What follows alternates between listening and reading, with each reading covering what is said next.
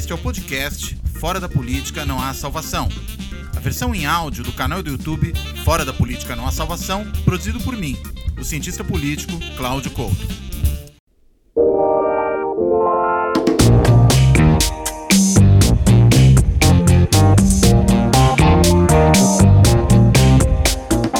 Olá, esse aqui é o terceiro Fora da Política Não Há Salvação de 2021. Uh, e o tema dessa, dessa conversa de hoje são as eleições para o Congresso Nacional, para as suas casas, né, a presidência das suas casas e as suas respectivas mesas diretoras, e tudo aquilo, evidentemente, que está relacionado a isso. Porque essa eleição ela não está ocorrendo de forma isolada, ela ocorre num contexto de relações entre executivo e legislativo que, pelo menos quando a gente considera o governo Bolsonaro comparado a governos que lhe precederam, é uma relação executivo-legislativo um tanto quanto estranha. Né? Porque é um governo que começou sem querer fazer coalizão no país do presidencialismo de coalizão. Né? Falou que não cederia nada, que governaria conversando com as bancadas temáticas, bancada da bala, bancada da Bíblia, bancada do boi e outras que tais, e eu acho que isso não funciona muito bem. Nossa convidada de hoje vai poder falar um pouco sobre isso. Mas eu acho que pensar essas eleições da Câmara e do Senado sem a gente entender qual é o contexto de relação entre os poderes até agora fica difícil. Mas para poder pensar isso, a nossa convidada de hoje é a professora Magna Inácio, Departamento de Ciência Política da UFMG, que é uma estudiosa, uma das principais estudiosas brasileiras da relação entre executivo e legislativo, do funcionamento do Congresso Nacional, do, da, das decisões legislativas, Uh, e é por isso que ela está aqui hoje. Então, quero, antes de mais nada, agradecer a Magna por, por estar tá aqui hoje e começar perguntando para ela o seguinte: Magna, eh, considerando aí o que foi o histórico dessa relação entre executivo e legislativo no período Bolsonaro, será que as alianças em torno das eleições da Câmara e do Senado elas são alianças que talvez indiquem a formação finalmente de uma coalizão de governo? Bem-vinda. Obrigada, Cláudia. Antes de mais nada, né, agradecer pela oportunidade de estar com vocês, né, de conversar sobre um tema que é tão caro é, para a gente como pesquisador e como cidadão. Né? Uhum. É, o governo Bolsonaro, né, desde o início, como todos nós sabemos, é um governo que é, virou as costas né, para o Congresso e sempre trabalhou com uma expectativa de rendição né, do Congresso. É, na visão dele, era sempre o tudo ou nada, o Congresso é, deveria ceder, né, diante do, da avaliação dele, né, de ser um, um presidente é, que provocou uma mudança no país e na política, o Congresso deveria se render à sua agenda, o que não aconteceu, né, o que nós vimos nesses dois anos de governo foi o protagonismo, né, do Congresso em conduzir a agendas né, importantes, mudanças importantes, é, em parte mudanças que convergem com interesses do governo, né, na pauta econômica há uma certa sintonia entre a maioria dos congressistas, né, e certas propostas, certas agendas econômicas do governo, mas o Congresso também é, refreou, né, conteve uh, algumas temáticas caras para o governo, como a chamada agenda né, dos costumes, é, e deu direção. Né? O que nós vimos ao longo desse ano, desses dois anos foi um governo que não se movimentou, não se articulou para criar condições de coordenação, né, de uma base, né, uma coalizão legislativa para é, aprovar os seus projetos. Né. E é importante a gente destacar também que o governo nunca fez esse movimento de apresentar de forma clara e consistente qual era a sua agenda. Né? Em diversos momentos, é, os principais líderes vinham a público falar, mas que reforma administrativa, que reforma tributária, se as propostas não chegam, né? Só no final de 2019 que algumas PECs foram apresentadas e que também não andaram porque o governo não faz esse movimento de criar condições de, né, de aprovação. Então, esse, esse processo que nós estamos vivendo agora, né, de mudança é, na direção das duas casas, é, pode ser um turning point, né? pode ser um momento é, de mudanças importantes no, no governo, né? É, no sentido de criar ali uma coalizão legislativa é, que o apoie e, eventualmente, uma coalizão é, mais sólida de governo, né, com os partidos assumindo ministérios de fato é, na, na gestão Bolsonaro. Acho que tem um elemento novo né, nessas eleições, é, pensando em termos de relação executivo-legislativo, é, o impacto de um presidente que não se relaciona com o Congresso. Uhum. Né? Nos governos anteriores, desde a, desde a redemocratização, né, principalmente é, é, 95 para cá, os presidentes né, sempre foram né, os atores de coordenação né, é, de uma coalizão de governo, mas também uma coalizão legislativa. E esses processos de sucessão, de, de, é, de eleição né, dos, dos presidentes das duas casas, se davam num contexto de negociação, né, é, institucionalmente até regulada, né, com os grandes partidos que eram a base desses governos se candidatando e se tornando os líderes né, da casa. Então, o governo Bolsonaro, por não fazer esse papel, né, não, nós não temos um, um, um, presidente que se coloque institucionalmente como interlocutor com o Congresso e ajude né, a organizar essa, essa maioria mais sólida, gente vê esse processo né, mais desorganizado de competição é, nas casas, porque é, sem essa presença né, da articulação feita pelo presidente, as colisões legislativas elas se tornam mais fluidas, né? porque isso abre oportunidade para outros grupos né, se organizarem e pleitearem esses espaços. Nós tivemos há um tempo atrás a eleição do Severino, que também foi resultado de um cenário de caos né, momentâneo de desorganização. Então, as eleições né, para a presidência da Câmara e do Senado, com certeza, vai ser um momento ímpar para a gente ver o destino desse do governo. Agora, tem, tem umas coisas curiosas aqui, né? Você apontou que o Bolsonaro é um presidente que não se relaciona com o Congresso. Há uma ironia aí. Ele é um congressista de sete mandatos, né? Quer dizer, um deputado de sete mandatos, ainda meio mandato de vereador, mas vamos pensar só no, nos sete mandatos de deputado, mais um filho que é deputado federal, outro agora que se elege senador. É curioso que justamente alguém com uma longa trajetória de parlamentar, né, de deputado federal, não queira se relacionar com o Congresso. A, que, que você atribui isso?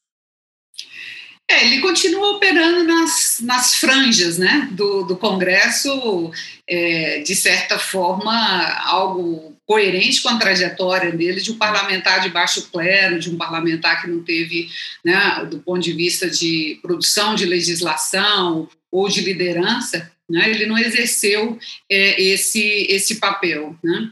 Esse movimento que o, que o Bolsonaro faz hoje de é, tentar formar né, essa aliança e essa é, coalizão com, com o Centrão, é, é um movimento impulsionado pelos desafios sérios né, que o governo é, tem enfrentado e vai né, enfrentar nesses dois últimos de, dois anos de governo. O governo sabe que não tem alternativa senão uh, construir essa relação uma vez que todas as, digamos, né, as tentativas dele uh, anteriores, como de confrontação, né, do, uma política de confrontação é, bastante intensiva, né, frente ao Congresso e, e, o Judiciário, né, uma radicalização é muito forte, ou mesmo a tentativa inicial de governar com bancadas temáticas, foram todas estratégias que fracassaram e o governo se vê impelido né, a fazer esse, esse movimento. Agora, eu acho que tem um, um ponto interessante, Cláudio, nesse processo, é, que nessas semanas né, que antecedem a, a, essa eleição das casas, há uma certa expectativa e um certo temor de que o que será um governo Bolsonaro com né, com presidentes aliados né, na Câmara e no Senado, na eventualidade do Pacheco e do Lira uhum. serem é, eleitos. Né? E hoje é o que parece mais provável, né? Pelas últimas notícias, a gente está gravando na quinta-feira, fim, fim da tarde, comecinho da noite, né? É o que parece mais provável, né? Sim, tem um final de semana de negociações, Sim. mas o, né, o andamento nessa semana é, foi nessa direção. Mas o que eu acho interessante é que me parece que falta aí né, um, um certo ingrediente, é, talvez pelo nosso vício no Brasil, de sempre pensar a política sob a ótica do presidente, né, ou, dos movimentos dos, uhum. dos presidentes. É, que o movimento, na verdade, me parece em outra direção. Né? Uhum. É, a fraqueza do Bolsonaro, né, que fica é, notável diante da paralisia do seu governo, né, da inação em diferentes áreas de políticas. Né, nós vimos isso na área ambiental, é, estamos vendo a forma mais trágica possível né, na gestão da, da pandemia. É, o, o, insucesso do governo né, na eleição municipal, dizer, todas evidências de um governo né, fraco, um governo com dificuldade de, é, de ter alguma estabilidade, é, pelo que nós sabemos, esses não são indicadores né, que reiteram essa posição de um presidente forte, capaz de ter vitórias no Senado e na Câmara a seu favor. Acho que nós temos é um outro quadro, né? um cálculo muito pragmático por parte de, eh, de coalizões e de partidos, é, das vantagens de uh, é, se aliar ao governo, mas muito mais para conduzir né, a agenda que interessa a esses grupos, eventualmente contemplando aquilo que é convergente com o governo, mas principalmente para avançar essa agenda. Então, nessa eleição, eu acho que essa preocupação se Bolsonaro vai ter presidência à Câmara, ela tem que ser é, calibrada com a preocupação de qual é a agenda desses grupos que irão ganhar. Acho que, ah, em termos de produção de leis, de produção de políticas públicas, eh, nós deveríamos estar mais preocupados né, com a cesta de políticas que esses grupos eh, vão colocar sobre a mesa. Agora, será, diante disso que você está apontando, Magna, da, da fragilidade desse governo, né, será que essa coalizão não está chegando tarde? É, e aí eu, eu lhe pergunto no seguinte sentido: a gente vê um governo que certamente tem como uma das suas preocupações evitar o avanço de processos de impeachment, para o que o uhum. presidente da Câmara, em particular, tem um papel importante. E não é à toa que o Rodrigo Maia ele foi tão cobrado aí ao longo do tempo, e tem sido cobrado até nesses últimos dias do seu mandato como presidente da Câmara, eh, de ter ficado sentado em cima de mais de 60 pedidos de impeachment do governo que, pelo menos na minha percepção, tem eh, casos de sobra de crime de responsabilidade. Né? E aí, se for um aliado dele como Lira, ainda mais um aliado que, no caso do Lira, é alguém que também, digamos, precisa de uma certa proteção, tendo em vista a situação que vive. O Bolsonaro tem uma relação, digamos, amigável, para dizer o mínimo, com o Procurador-Geral uhum. da República, e isso pode ser importante uma vez o Lira na presidência da Câmara. Mas, enfim, é, a minha dúvida é se, mesmo assim, essa coalizão não chega tarde demais, não chega no momento em que justamente o caldo começa a entornar contra o governo. E aí, mesmo tendo um, um, um, potencial aliado na presidência da Câmara, eh, até que ponto isso é suficiente para garantir uma vida mais tranquila desse governo pelos próximos dois anos? Ainda mais considerando que é um governo que, como você bem colocou, parece que não tem uma agenda, né? Eh, e governo sem agenda é uma coisa esquisita, né? E a gente viu, você fez uma distinção, inclusive na sua primeira fala, né, entre coalizão de governo e coalizão legislativa. A, a, percepção que eu tenho, não sei se você concorda, é que nesses dois primeiros anos, embora houvesse lá uma coalizão legislativa, acho que em boa medida montada em torno da, de uma agenda reformista no campo econômico, o Rodrigo Maia talvez tenha sido um artífice importante uhum. dessa agenda reformista e dessa coalizão legislativa, não havia, entretanto, uma coalizão de governo. Muitas vezes essas coisas podem estar conjugadas. Acho que é até por isso que muita gente falava em parlamentarismo branco, que eu sempre achei uma expressão inadequada para descrever é, a, a, situação Sim. brasileira. Né? Acho que a gente é muito mais, talvez, um governo congressual do que um parlamentarismo branco. É, como é que se enxerga essa questão do timing, né, do momento que chega essa coalizão em relação ao governo, e, e do que, que pode ser essa. É, que coalizão a gente vai ter aqui, daqui para frente? Vai continuar a ter uma coalizão legislativa? Essa coalizão de governo pode se viabilizar mesmo sem uma agenda? Qual é a, a, sua, a sua expectativa? Eu concordo com você que né, é, é bastante tardia né, a formação dessa, é, dessa aliança de forma mais explícita, né, porque a própria recriação do Ministério das Comunicações né, uhum. é, já foi um movimento nesse, nesse sentido. Né. É, eu acho que o agravante, né, é, tem um agravante aí importante, é como que essa recomposição né, ministerial, se ele realmente vai fazer alterações nos ministérios, é, retirar é, aliados e, e, militares né, para abrir vaga para o Centrão, como é que isso vai é, repercutir internamente? Né? É, esse é um, a trajetória do, do Bolsonaro nesses dois anos tem sido, no primeiro momento, trazer pessoas que poderiam né, é, pelo menos sinalizar uma imagem de governabilidade, né, emprestar até os seus prestígios pessoais, né, como o caso do Moro, o caso do uhum. Guedes, é, para criar interlocução com setores que o Bolsonaro não tinha, é, esse movimento inicial ele foi substituído na fase de radicalização, né, ali abril, março do, do ano passado, é, com a, um momento de expurgo né, desses, desses, de alguns desses é, aliados e é, uma, digamos, um gabinete mais com cara de Bolsonaro, né, uhum. que significou até uma entrada maior de, de militares, né, um número maior de militares no governo. Hoje então, são oito, né? Exatamente. A, a incógnita que fica, a meu, ver, a meu ver, é como a entrada do Centrão vai sacudir né, esse é, balaio de gatos que é a, a, o gabinete do, do Bolsonaro. Então, sempre foi um gabinete com muita tensão interna, né, é, fogo amigo para todo lado, né, o dito gabinete do ódio, né, sendo é, pelo menos identificado pelos próprios demitidos, né, exonerados como os responsáveis. Então, sempre foi um gabinete de muita tensão interna é, e que gerou paralisias em várias áreas de políticas. É, não acho que a entrada do Centrão nesse momento seja um elemento que, é, de cara, vai estabilizar esse esse quadro. Ele pode tensionar né, e agregar mais paralisia ao governo, em vez de é, dar, dar segmento, dar alguma direção, é, alguma direção, governabilidade para o governo.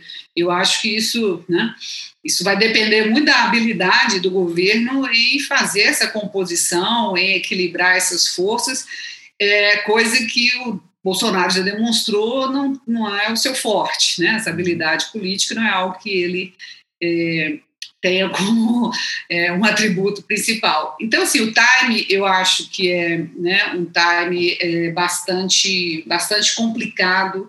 É, e principalmente diante das pressões né, de responsabilização frente à, à, gestão da pandemia, o cenário, o quadro fiscal né, e econômico, a pressão enorme que virá né, de, de vários setores para conduzir reformas ou aprovar políticas para minimizar é, esse, né, esse desastre que é, nós experimentamos. Então, chega tarde, chega com muitas tarefas e é, é, um grupo muito pulverizado, muito voltado para suas agendas particularistas, né, suas agendas Isso é, você regionais, diz o central.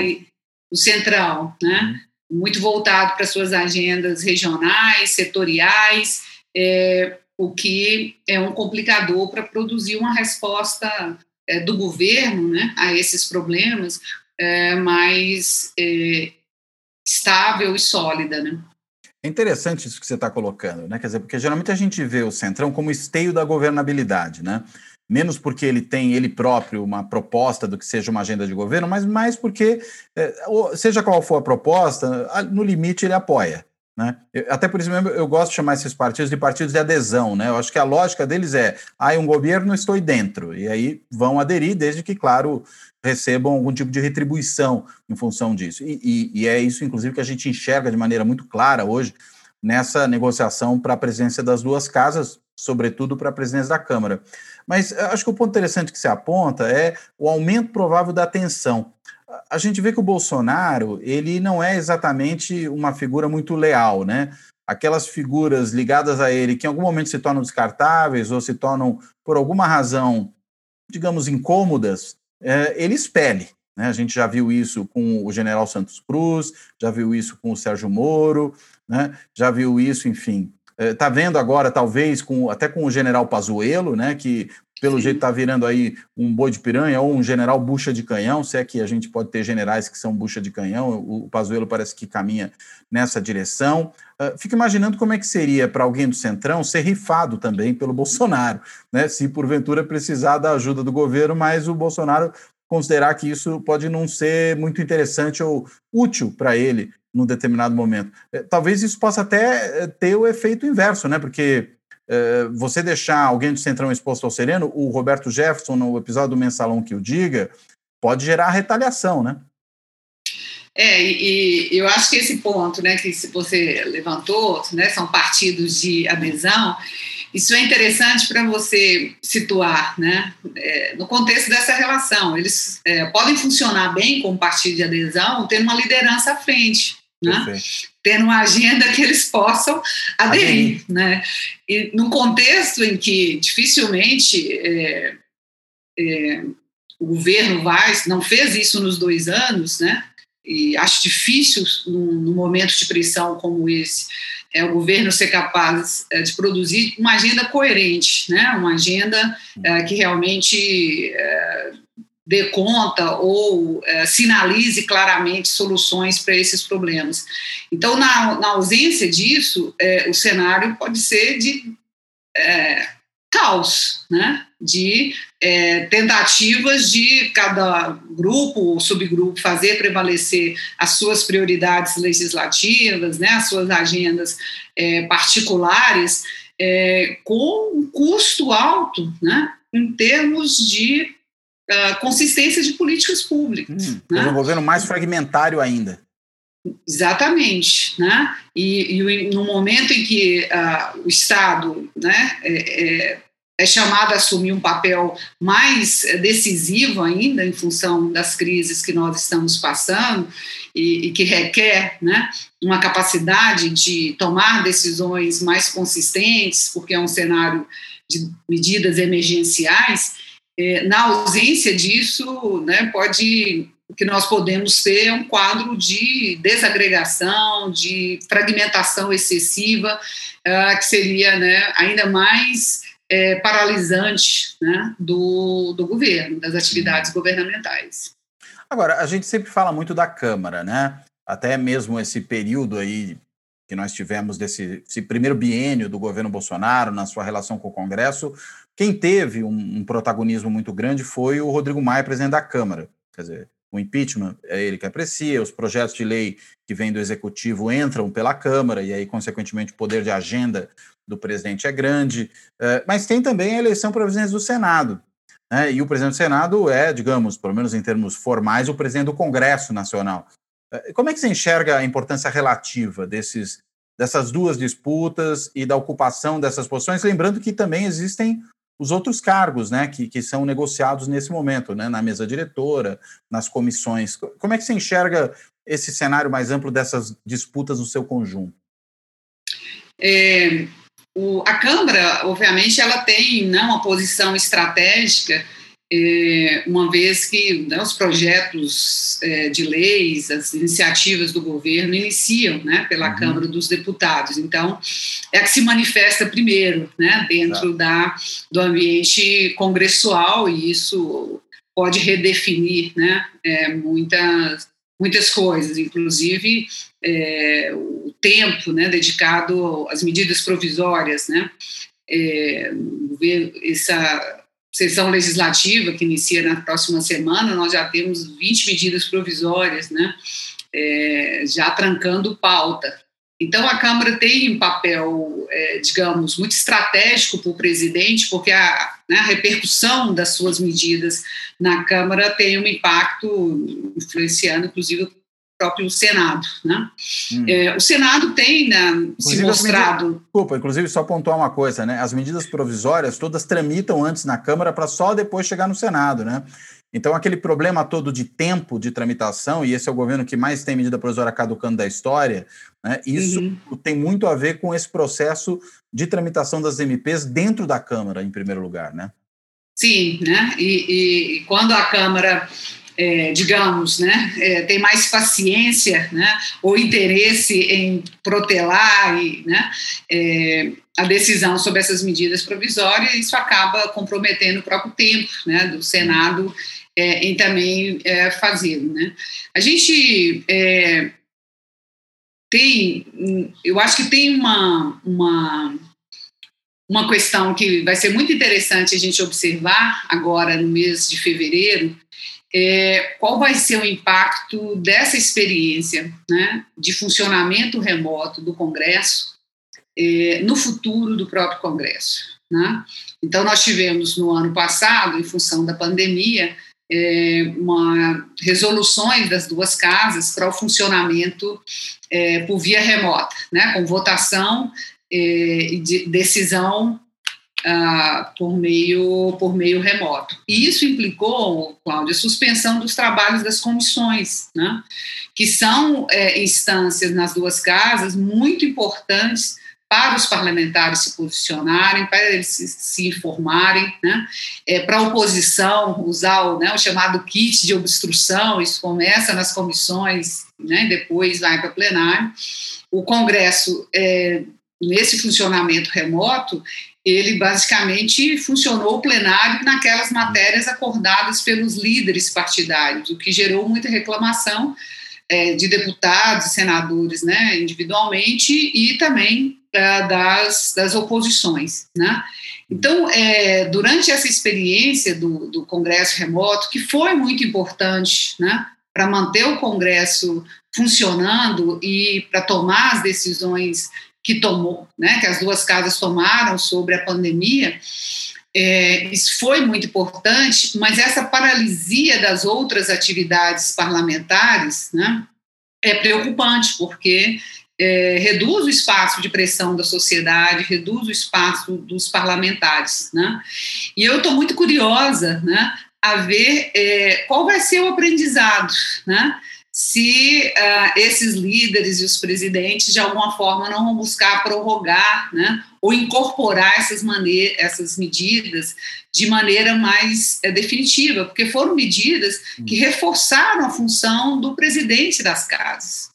Né, e dos líderes partidários, que basicamente estavam definindo as pautas, é, e aí sem a, a, a, participação das comissões, de, né, sem a realização de audiências públicas, ou seja, sem os espaços para as sociedades e as oposições darem um grito hum. né, quando, quando necessário. Então, vai ser mesmo, muito interessante. Ou mesmo o parlamentar individual, né, que talvez tenha sido seu poder ainda mais reduzido nesse caso. Né? Sim, inclusive o, né, a capacidade de se informar sobre o que está sendo votado, sobre o que está sendo é, discutido. Né? Houve. É, várias manifestações de parlamentares nesse no sentido né, de, é, de denunciar e, de demandar é, o retorno né, do trabalho das comissões, que, como a gente sabe, é a instância que mais informa o parlamentar, né, onde os debates substantivos se dão, né, e é onde a, a, a sociedade, os grupos, têm é, capacidade de também expressar suas posições né, e se manifestarem. Então, é, é, vai ser interessante a gente ver se essa experiência, de alguma forma, vai ser absorvida é, em direção a algo que a gente já vem observando, né, de uma hiperpresidencialização das, uh, das instâncias de diretoras das duas casas, hum. né? Essa super figura do presidente da casa, é, descolado de um ambiente de maior negociação, né?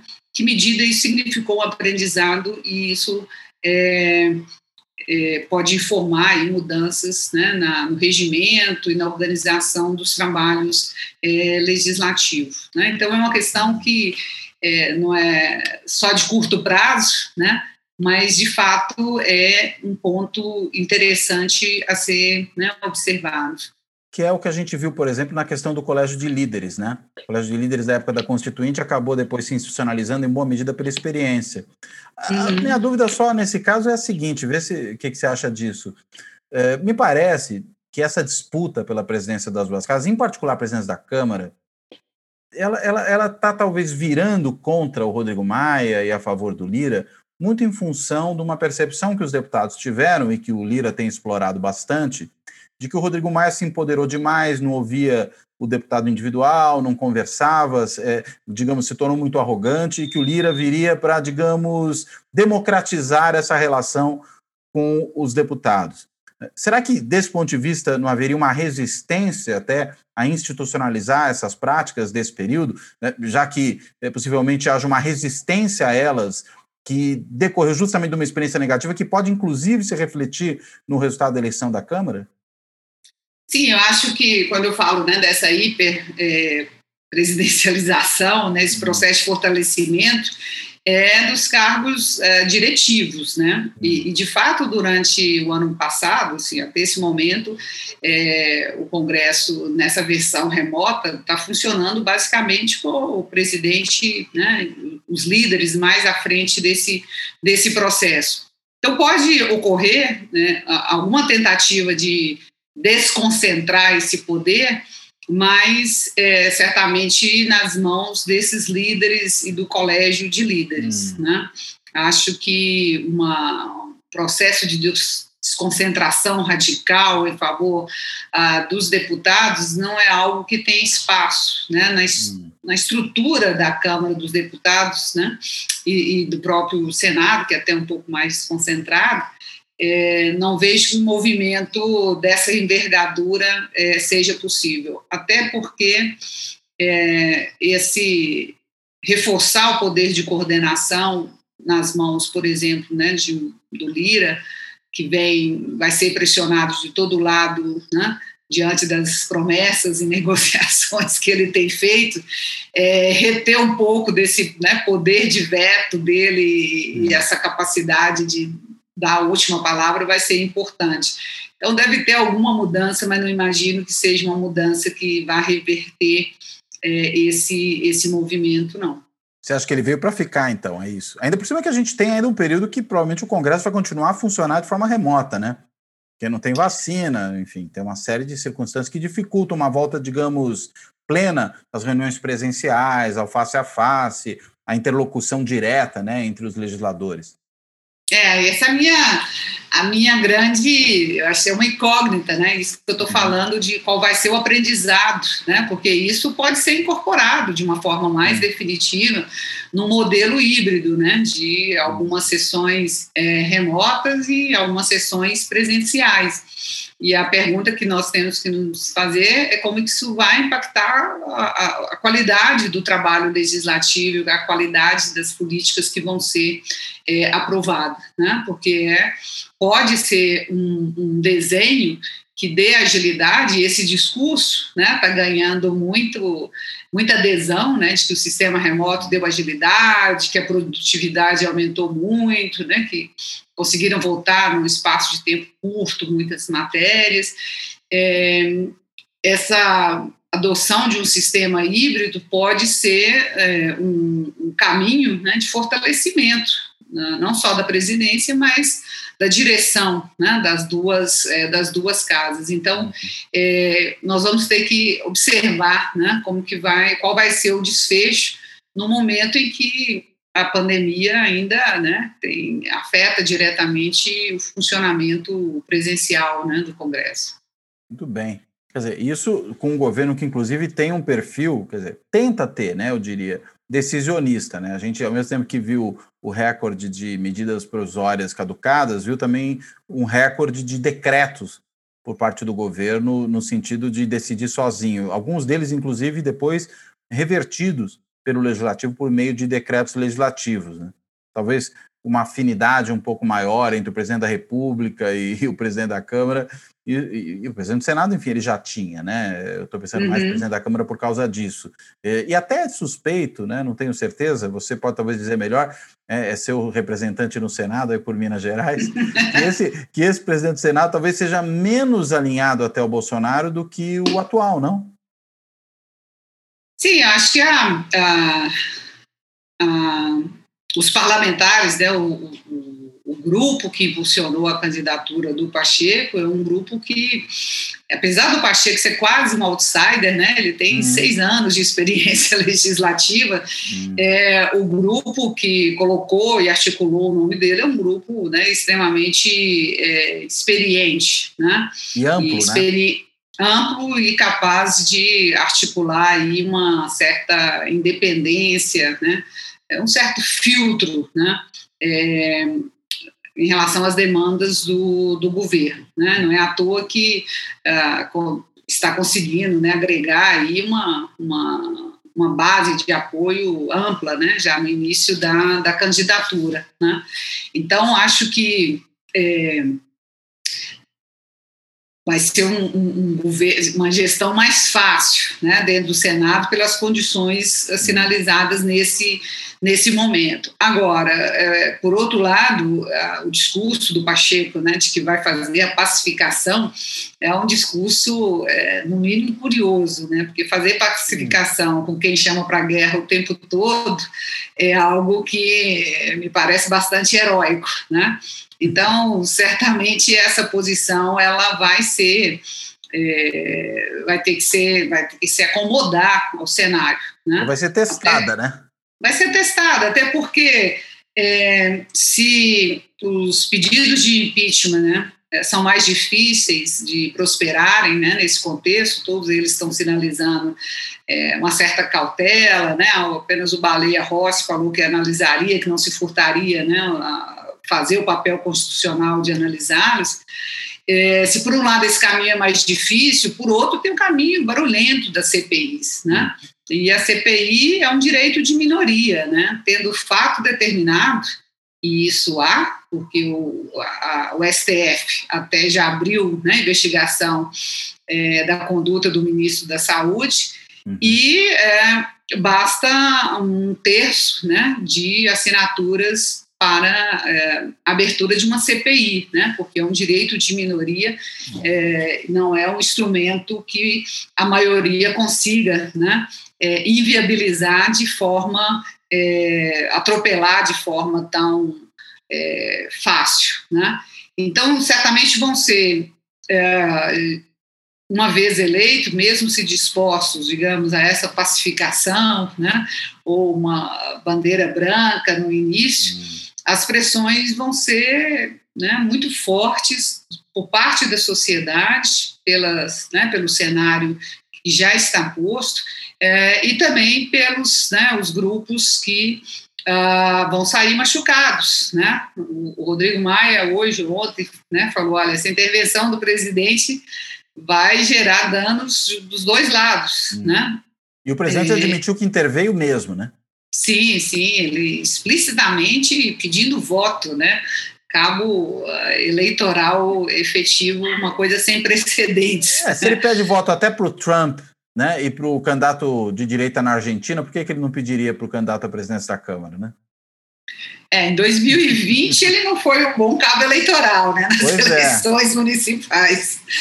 É, mas assim, eu acho que é, certamente esses presidentes eleitos, eles vão ah, sofrer né, é, pressões internas importantes, né, e principalmente né, utilizando esse tipo de mecanismo. Uhum. Ah, o Senado está com a CPI das fake news ah, suspensa, né, ela foi é, pro, é, prorrogada por 180 dias no ano passado, mas acabou não funcionando por, por causa da, do sistema remoto, né, que suspendeu uh, essas atividades mais colegiadas, e é, dizer, o, o, quem ganhar o Senado já vai abrir com é, esse, né, uma CPI na agenda, além do desafio de resolver o problema da comissão mista de orçamento, que não foi formada né, o ano passado, justamente por causa dessa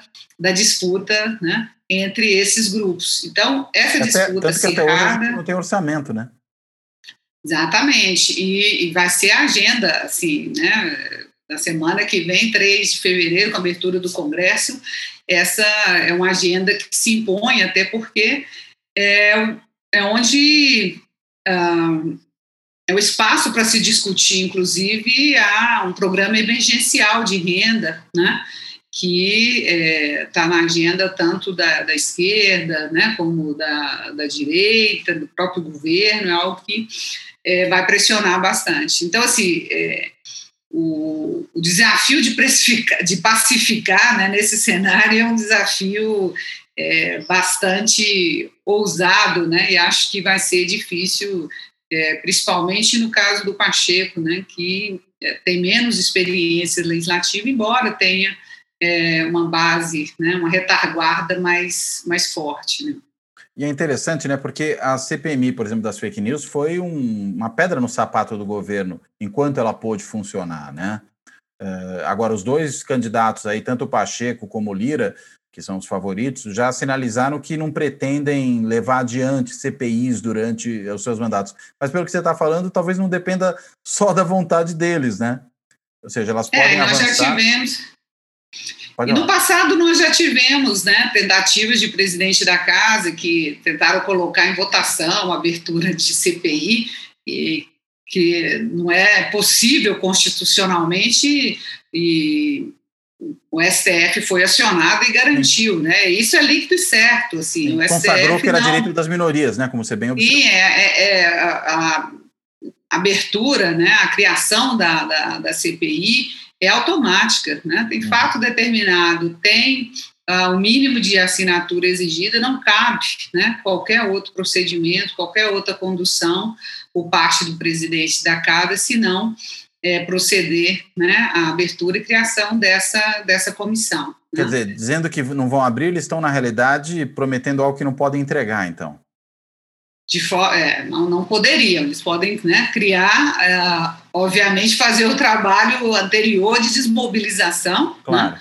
ou o que é muito recorrente, é, que é criar CPIs é, não importantes, né? É, porque existe um número de CPIs que podem uhum. funcionar simultaneamente. Então, que sempre foi muito usual é você gastar esse número aí com coisa não importante, impedindo né, que nova CPI seja criada. Né? Uhum. Existe espaço regimental para você adotar algumas estratégias de desmobilização, né? mas é, sendo confirmado, né, as assinaturas sendo reunidas e havendo né, uma definição clara do objeto dessa CPI, não cabe ao presidente qualquer papel de veto. Né? Hum. E certamente isso vai ser judicializado e, e é, o Supremo, certo, o STF se manifestaria a favor do direito de minoria. Né? Perfeito. Muito bom, Magna. Acho que, enfim, estamos saindo daqui entendendo melhor o que, que é esse Congresso, o que, que ele pode fazer, o que, que é essa relação, esperar da, da eleição da presidente da, da, Câmara e do Senado, né, das duas casas do Congresso. É, deixo aí para você palavras de, de, conclusão, então, por favor. Bom, Cláudia, assim, obrigada antes de tudo, né? Eu acho sempre fascinante conversar sobre o Congresso brasileiro, que a gente sempre opera com o nível máximo de incerteza, né? E nos últimos anos tem Mas sido é. um, um exercício né, praticamente diário. Acho que o cenário, né, é, no tocante à eleição para as duas casas, acho que o cenário é, ainda não está né, totalmente definido, embora a gente né, veja candidaturas com favoritismo. Possivelmente a eleição vai para o segundo turno, no caso da Câmara dos Deputados, né? E isso abre um, um novo jogo, né? Um novo é, não totalmente novo, mas muda bastante né, as peças no, no tabuleiro. Então, é, de fato, acho que a gente tem que aguardar né, o, a, a, semana que vem e vermos uh, o desfecho. Mas, de qualquer forma, é importante sinalizar aqui que essa, né, eu tenho dito isso diversas vezes, que essa eleição sempre seria um momento é muito importante para o governo, porque é, até então o, os danos potenciais da inação, né, da descoordenação, da fragilidade do governo, é, eles têm sido mitigados pelo Congresso, né, pelo papel do Congresso, o protagonismo do Congresso.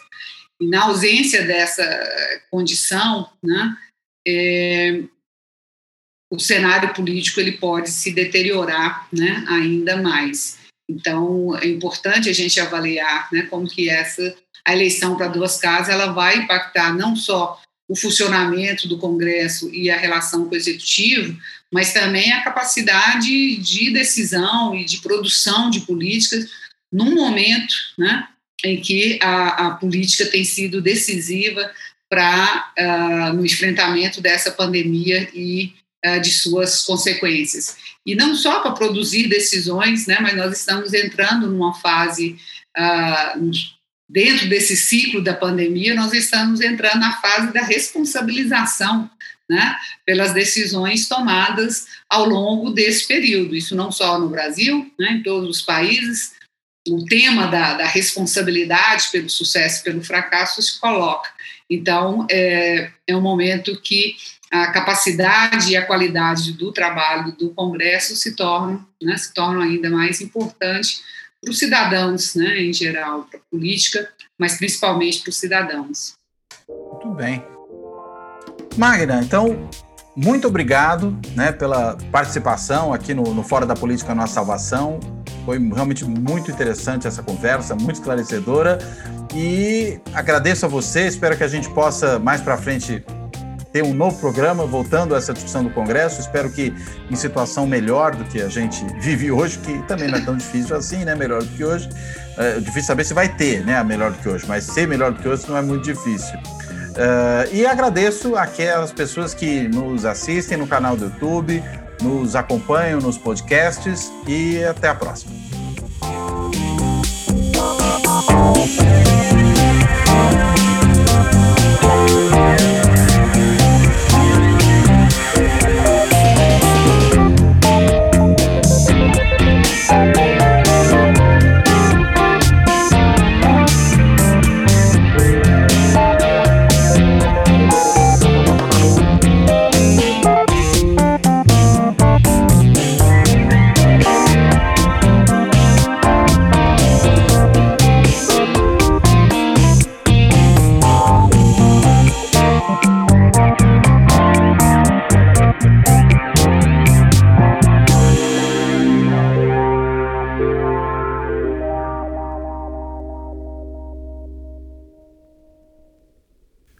Da política, não há salvação.